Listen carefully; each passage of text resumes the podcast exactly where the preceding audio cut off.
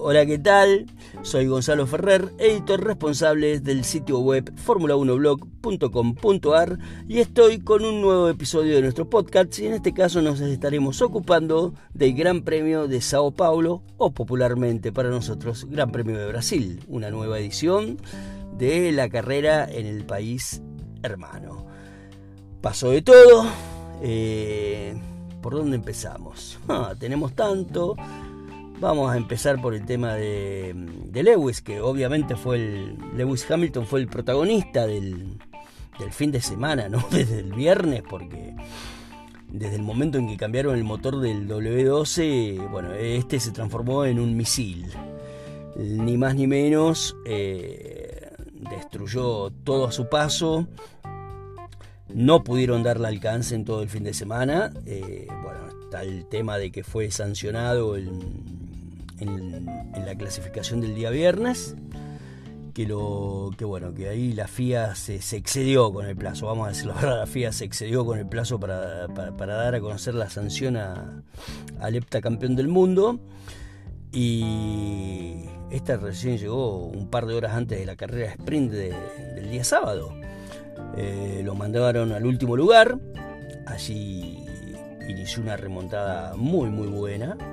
¿Sí? porque largó vigésimo y llegó hasta el quinto puesto. Recordemos que en la carrera del día domingo, sobre la posición que obtenía en la carrera sprint, penalizaba cinco posiciones más por el cambio de motor de combustión interna. Así que largó décimo. Y, y ahí pasó de todo. Porque en, la primera fila largaban Valtteri Bottas y, y Max Verstappen. Y en la segunda eh, estaba. Eh, ¿Cómo es? Checo Pérez también largaba en cuarto lugar. Y tercero largaba Carlos Sainz. Así fue. Y allí.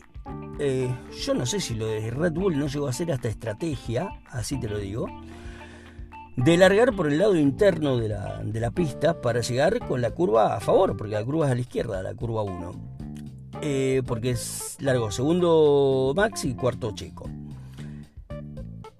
Pese a que es la parte más sucia de la pista, bueno, salieron favorecidos. Esta vez los Red Bull traccionaron lindo. Primero se ubicó Max, quedó ahí nomás eh, Checo, porque lo supera Sainz en la salida.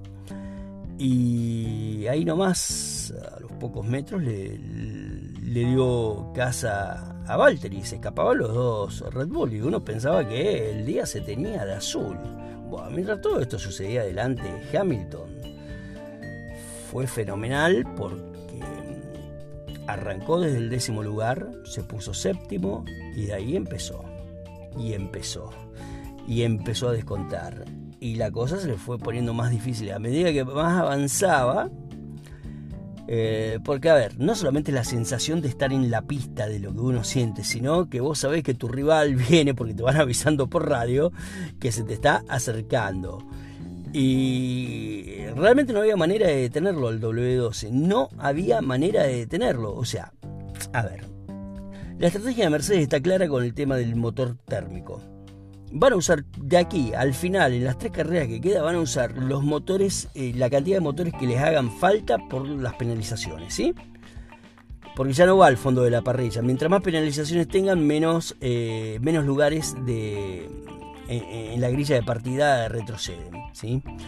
Entonces, eh, estamos hablando solamente del motor de combustión interna. Entonces, la decisión que tomaron es liberar toda la potencia disponible del motor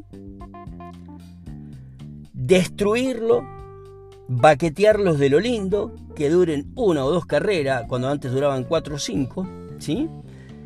Y listo, y volvemos a empezar. Y así, bueno, en, la nota que vas a encontrar en el blog, que, donde digo que Brasil era la última oportunidad que tenía Lewis de, de impedir que que Max eh, pueda ya tomar una ventaja casi decisiva, bueno, hizo bien los deberes.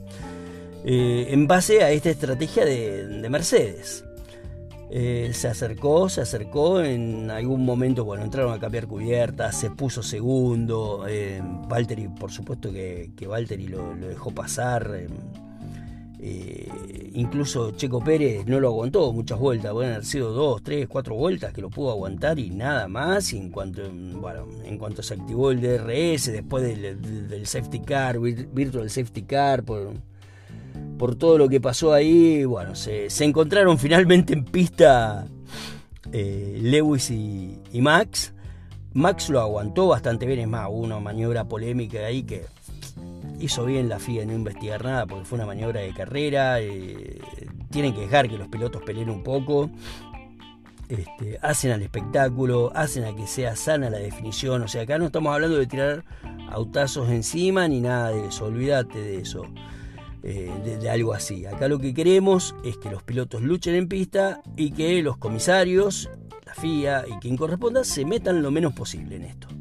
¿Sí? Como decimos en el barrio, pelea mano a mano, mucho mejor. Y bueno, y es poderoso el motor del, del W12. Es poderoso. Poderoso el chiquitín, decía una vieja publicidad. Bueno, es poderoso.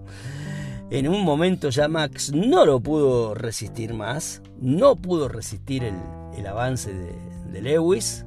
¿sí? Primero hubo ahí un, intento, Lewis lo pasa, unos metros después se confía y bueno, el, el, RB16B, que es un muy buen auto, respondió bien, recuperó el lugar Max, la punta, y después se fueron midiendo hasta que finalmente lo pasó y, y lo pasó no te voy a decir sin ningún esfuerzo, pero eh, bastante sencillo. O sea, era más que nada tomarse su tiempo, estudiar la jugada y bueno, y ejecutarla.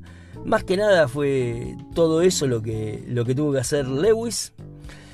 Eh, lo hizo muy bien y una vez faltaban, creo que fue en la vuelta 58, 59 cuando lo supera eh, quedaban 12, 13 vueltas, eh, ya a partir de ahí, bueno, en 13 vueltas le sacó 10 segundos, prácticamente un segundo por vuelta eh, a Max. O sea, no lo veo más. Ni siquiera la publicidad en el alerón trasero le, llegaba a ver Max. No, no, terrible, terrible. Y acá vamos a ir a lo importante. Porque Lewis consiguió recortar distancia en el campeonato, lo cual es demasiado importante, lo más importante de todo. Pero, además, avisó, y esto ya es en el plano psicológico, en el plano de una definición, donde nadie regala nada, ¿sí? Nadie regala absolutamente nada, ni medio centímetro de pista, nada. Lewis avisó, dijo presente, Mercedes dijo presente, ¿sí? Incluso hasta Bottas hizo un muy buen papel, terminó en tercer lugar, este, impidió que Checo lo, pase en algún momento, que, se le acercó un poco. Eh, vamos a decir que, las estrategias de Mercedes que le hicieron primero un undercut a, a, Max, a Max con, Lewis le funcionó porque de casi 4 segundos le recortó 2 segundos en, la parada nomás eh, Lewis. Eh, después pareció funcionar en, al revés, porque lo metieron en, boxes a Max. Eh, por ahí, ¿no? Uno hablando, viéndolo desde afuera, hubiese sido tal vez hasta mejor, digo yo.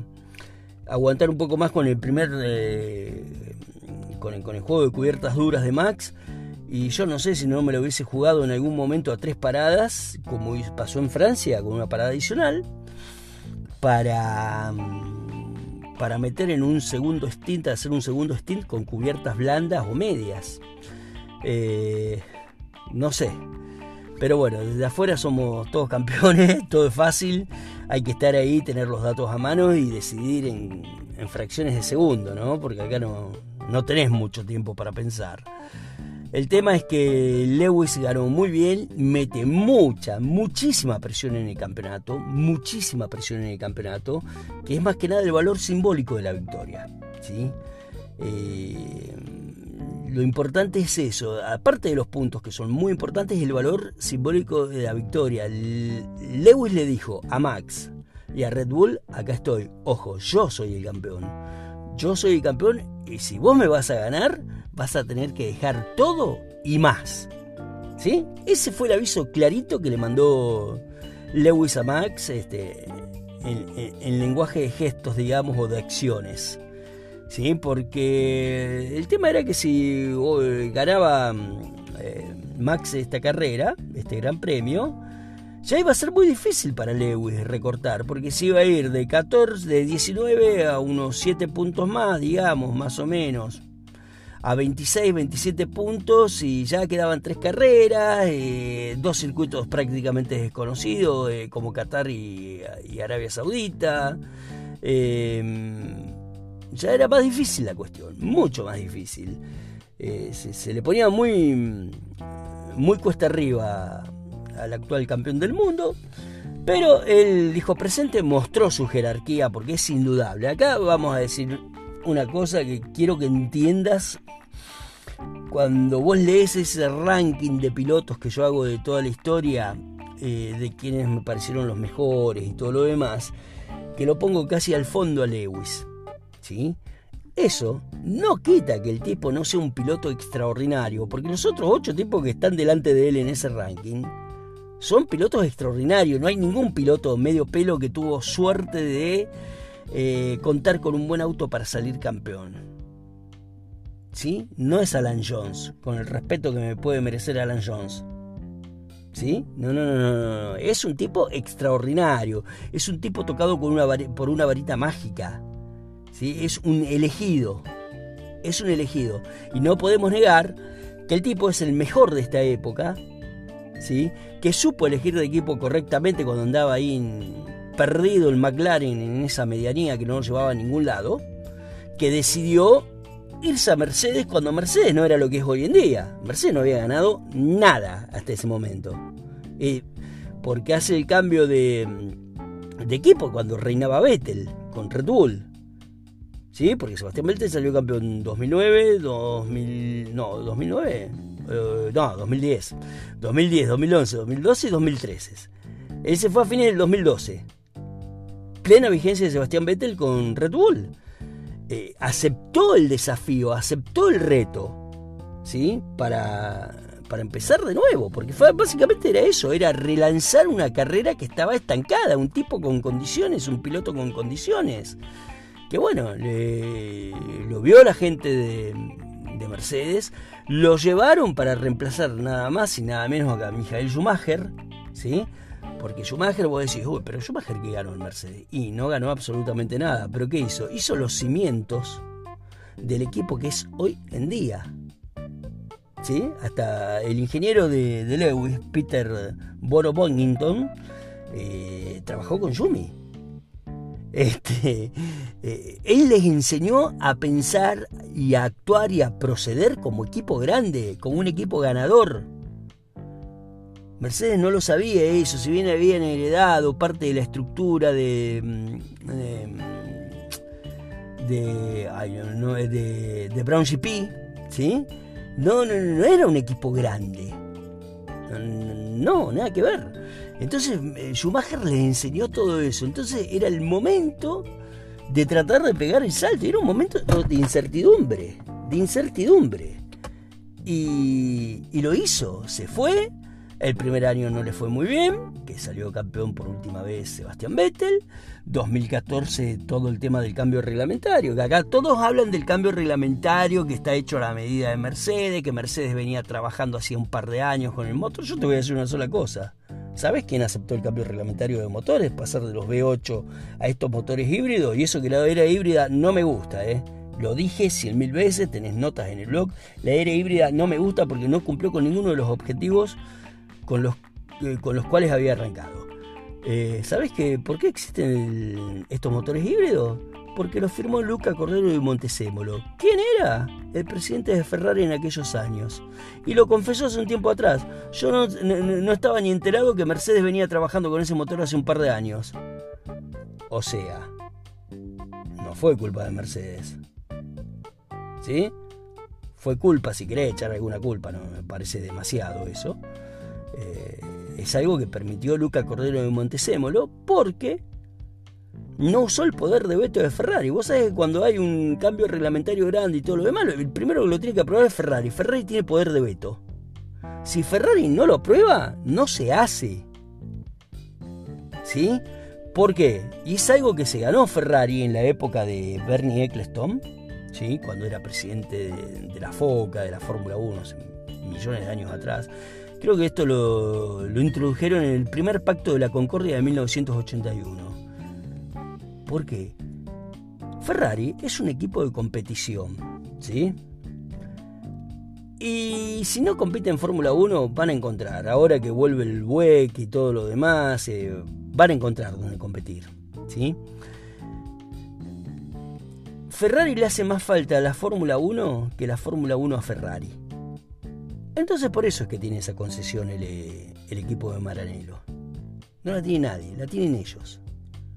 Y el que firmó y dijo, ok, cambiemos los motores porque cree, estoy creyendo que arrancamos todos de cero fue ese tipo extraordinario que es Luca Cordero de Montecémolo. No fue Mercedes, fue él. Entonces cuando hablen de Mercedes o cuando escuches hablar algo de Mercedes, recordá ese pequeño detalle, que, que la era híbrida existe por Ferrari, porque Ferrari lo permitió, mejor dicho. Las cosas como son.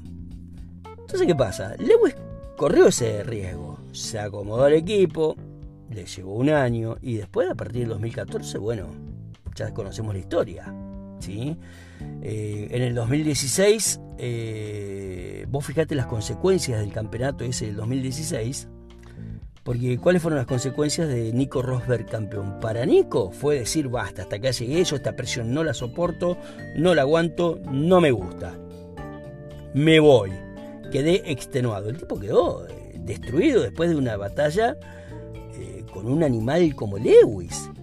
Porque Lewis, te puede gustar o no como maneja, es un tipo muy competitivo. Él siempre quiere ganar. Vos viste, eh, ahora me estoy acordando de lo que pasó en Baku. ¿Te acordás cuando se lanza la carrera que gana Checo Pérez? Cuando sigue de largo en la, en la, en la curva que aprieta mal el, o deja trabado el botón, el Magic Break, este, que se olvidó de sacarlo. Bueno, ¿qué le dijo dos, segundos antes a Toto en un, en un Team Radio? Le dice Toto, eh, cuidémonos, estamos bien. Como que no salga a hacer locuras. Y total, Max ya no sumaba porque había reventado la, la cubierta trasera izquierda de su RB16B. Chao, era una buena cantidad de puntos que se llevaba estando segundo. Casey le dijo, sí, ok, yo pienso que esto es una estoy corriendo una maratón y no una prueba de velocidad, como diciendo que contaba todo el año. ¿Qué hizo el tipo? No terminó de decir eso, agarró y le quiso ganar a, Checo Pérez, siguió de largo. Decí que se recuperó, pero te quiero decir, es un animal competitivo. Es un tipo que en el fútbol lo puedes comparar con Leonel Messi, con Cristiano Ronaldo. Tipos que quieren ganar siempre. Más allá de que te pueda gustar cómo maneja o no Lewis, quiere ganar siempre.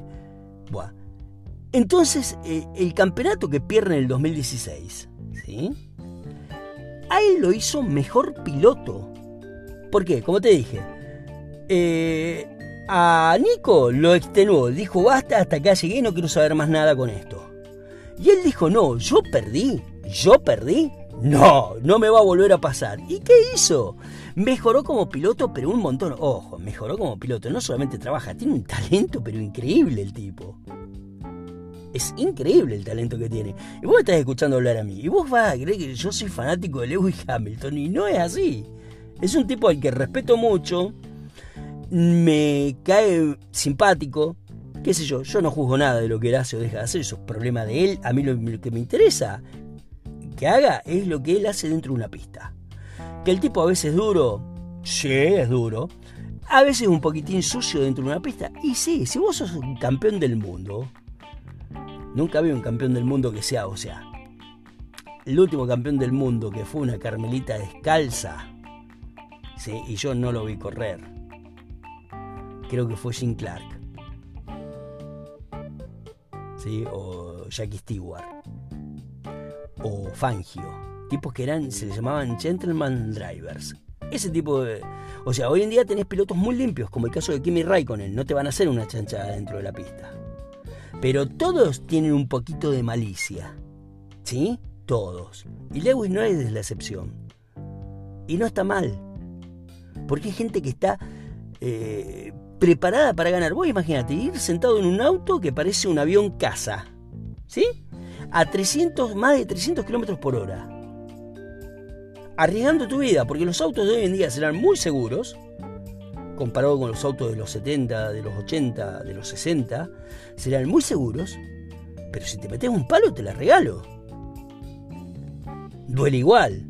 Tal vez duele un poco menos. O sea, o tenés, menos chance de que te pase algo malo. Pero doler duele. Entonces un tipo que va a 300 kilómetros por hora, que juegan al ajedrez a 300 kilómetros por hora, para que vos lo entiendas, lo menos que merece el respeto de, mi parte. Yo no te puedo decir, ay, no, mira, pero mira qué bonito que es, los dejo pasar. Y no, no te van a regalar una posición así porque sí. Y eso la gente lo tiene que entender. ¿Querés espectáculo? Vos viste acá en Brasil, cuando se fueron de la pista los dos. Bueno, Max no le cedió un centímetro y Lewis no aflojó ni un milímetro. Y está bien que sea así. A veces la cosa terminará mal, como en la variante del retifilo, como en, como en Copse. Chica, y yo le echo más la culpa a Lewis. Pero ninguno de los dos aflojó, ¿eh? Ninguno de los dos aflojó. Entonces, ¿queremos espectáculos? Bueno, cuidemos lo que tenemos y no andemos llorando por todo.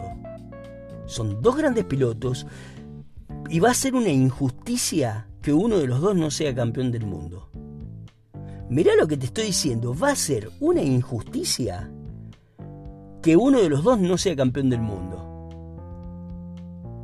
El tema, para encarar la, parte final del podcast y del campeonato, es que la presencia de Lewis no es lo mismo llevarla a Lewis, 21 puntos como le llevaba hasta hoy al inicio de la carrera a Max, que podrían haber sido 27, 28, a que esté solamente 14 puntos. Y no, no es lo mismo. No es lo mismo. Vos ya sabés que el tipo está cerca. Y sabés que si te equivocas, se te va a poner más cerca o te va a superar. Entonces, ¿qué pasa? Ahí puede empezar la experiencia de Lewis. Que comiencen las dudas del Max. Dudas que por otra parte hasta ahora no tuvo. ¿Y qué va a hacer Red Bull? Porque las dudas también las va a tener Red Bull. ¿Qué haces? ¿Penalizamos cinco puestos en una carrera donde no conocemos el circuito? Y cambiamos el motor de combustión interna para volver a tener un motor fresco, potente, poderoso como el, como el del W12? ¿O sigo con, el motor actual, con el motor térmico actual y que me pase como un poste? O sea, pensando que a Lewis eh, ya le va a mermar el rendimiento del motor. Perdiste otra carrera. Vos imagínate esto, 14 puntos de diferencia. Lewis termina primero, hace el 1-2 Mercedes. ¿Sí?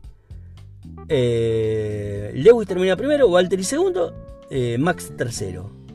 Max saca 15 puntos. O sea que le descontó 10 puntos. No estamos hablando de vuelta rápida ni nada, ¿no?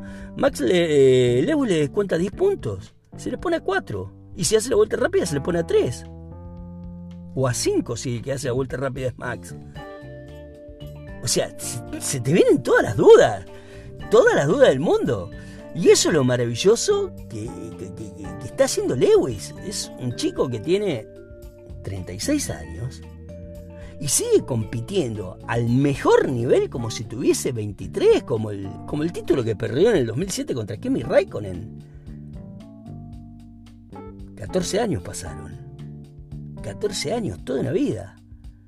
Y vos fíjate que el tipo con las ganas que sigue compitiendo, ¿cómo no lo vas a aplaudir? ¿Cómo no vas a aplaudir a Max que tiene con sus 24 años se anima a enfrentarlo? vos me dirás, y son pilotos, sí, son pilotos. Yuki es piloto, Pierre Gasly es piloto, ¿sí? Eh, Esteban Ocon es piloto, Lando es piloto, son todos pilotos. Pero por ahí no tienen la misma herramienta para pelear que la que tiene Max, que es un auto, porque un buen, piloto tiene que tener un buen auto. Son poquísimas las excepciones en la cual un auto medio pelo sale campeón del mundo con un buen piloto. Es más probable que un piloto regular salga campeón del mundo con un buen auto. ¿Sí? Eh, eh, es todo un tema eso. Eh, entonces, ¿Cómo no vas a respetar esta lucha? ¿Cuántos años estuvimos pidiendo lucha? 2020 no hubo campeonato prácticamente porque Lewis se lo llevó de punta a punta, no había manera. En el 2019 cuando Ferrari empezó, bueno, tenemos el famoso tema del motor que para algunos era ilegal, que para otros no era ilegal, que la FIA nunca lo investigó, o sea, nunca lo investigó, nunca pudo demostrar fehacientemente, sí, señores, están haciendo trampa, nunca lo pudieron agarrar así, tenían todas las sospechas, todas, pero jamás los pudieron agarrar en algo extraño. Este, eh, eh, el tema es que en ese campeonato eh, estaba un poco más peleado porque estaban las dos Ferrari, que ganaron tres carreras seguidas, estaban los Red Bull, que también alguna que otra carrera con Max eh, ganaron, y después el dominio de Mercedes. Y antes de eso, en el 2000, para que yo me confundo, 2018, 2017, a Ferrari se le escaparon los campeonatos. A Ferrari se le escaparon los campeonatos, ¿por qué? Se durmieron los laureles. Mercedes tomó las vacaciones de verano de ellos, las del mes de julio, y en esos dos años mejoraron su auto, lo mejoraron un montón. Ferrari qué hizo? No hizo nada. Creía que llegaba con el auto que tenía. Hicieron evoluciones y todo lo demás, la gente de Toto Wolf, chao. Listo, se llevó dos campeonatos más. Y esta es la primera vez, por eso es inédita esta situación, es la primera vez que Mercedes tiene un oponente serio afuera que lo está exprimiendo al máximo, que lo obliga a pensar en todo momento y a toda hora en qué hacer para ganarle. ¿Sí? O sea, Red Bull lo llevó a ese nivel. Ahora, vos imaginate el nivel que tiene Red Bull en este momento para hacer eso. Es un campeonato maravilloso y tenemos un, un final maravilloso, más allá de las polémicas, de la sanción a de, la exclusión de Lewis, de, lo que hizo Max eh, que le costó 50 mil euros, de lo que le pasó a Lewis hoy también con, después de la carrera por, por desabrocharse el cinturón con el auto en movimiento para recibir la bandera de Brasil y todo lo demás. más allá de eso, pues son multas económicas, qué sé yo, un apercibimiento. Más allá de eso, el final del campeonato es maravilloso y lo están protagonizando es un choque de generaciones. Porque Lewis tiene 36 años, Max tiene 24, 12 años menos. Están protagonizando la generación que se va y la que llega. ¿sí? Están protagonizando el final de campeonato y es maravilloso. Te puede gustar uno, te puede gustar el otro, estás en todo tu derecho. ¿sí? Estás en todo tu derecho, pero lo que tenés que hacer, ¿sabes qué es? Es disfrutarlo. Disfrutarlo. Porque es maravilloso lo que están haciendo. Maravilloso. Y hoy con Lewis, la verdad, casi como este, con Max también, es para sacarse el sombrero la carrera que nos regalaron. Para sacarse el sombrero. Ojalá las tres carreras que quedan para el final del campeonato sean así como las de hoy. ¿sí? Como la, como la, esta de, en Brasil. ¿sí? Te dejo un abrazo enorme y nos estamos viendo, escuchando la semana que viene. Chao, muchas gracias.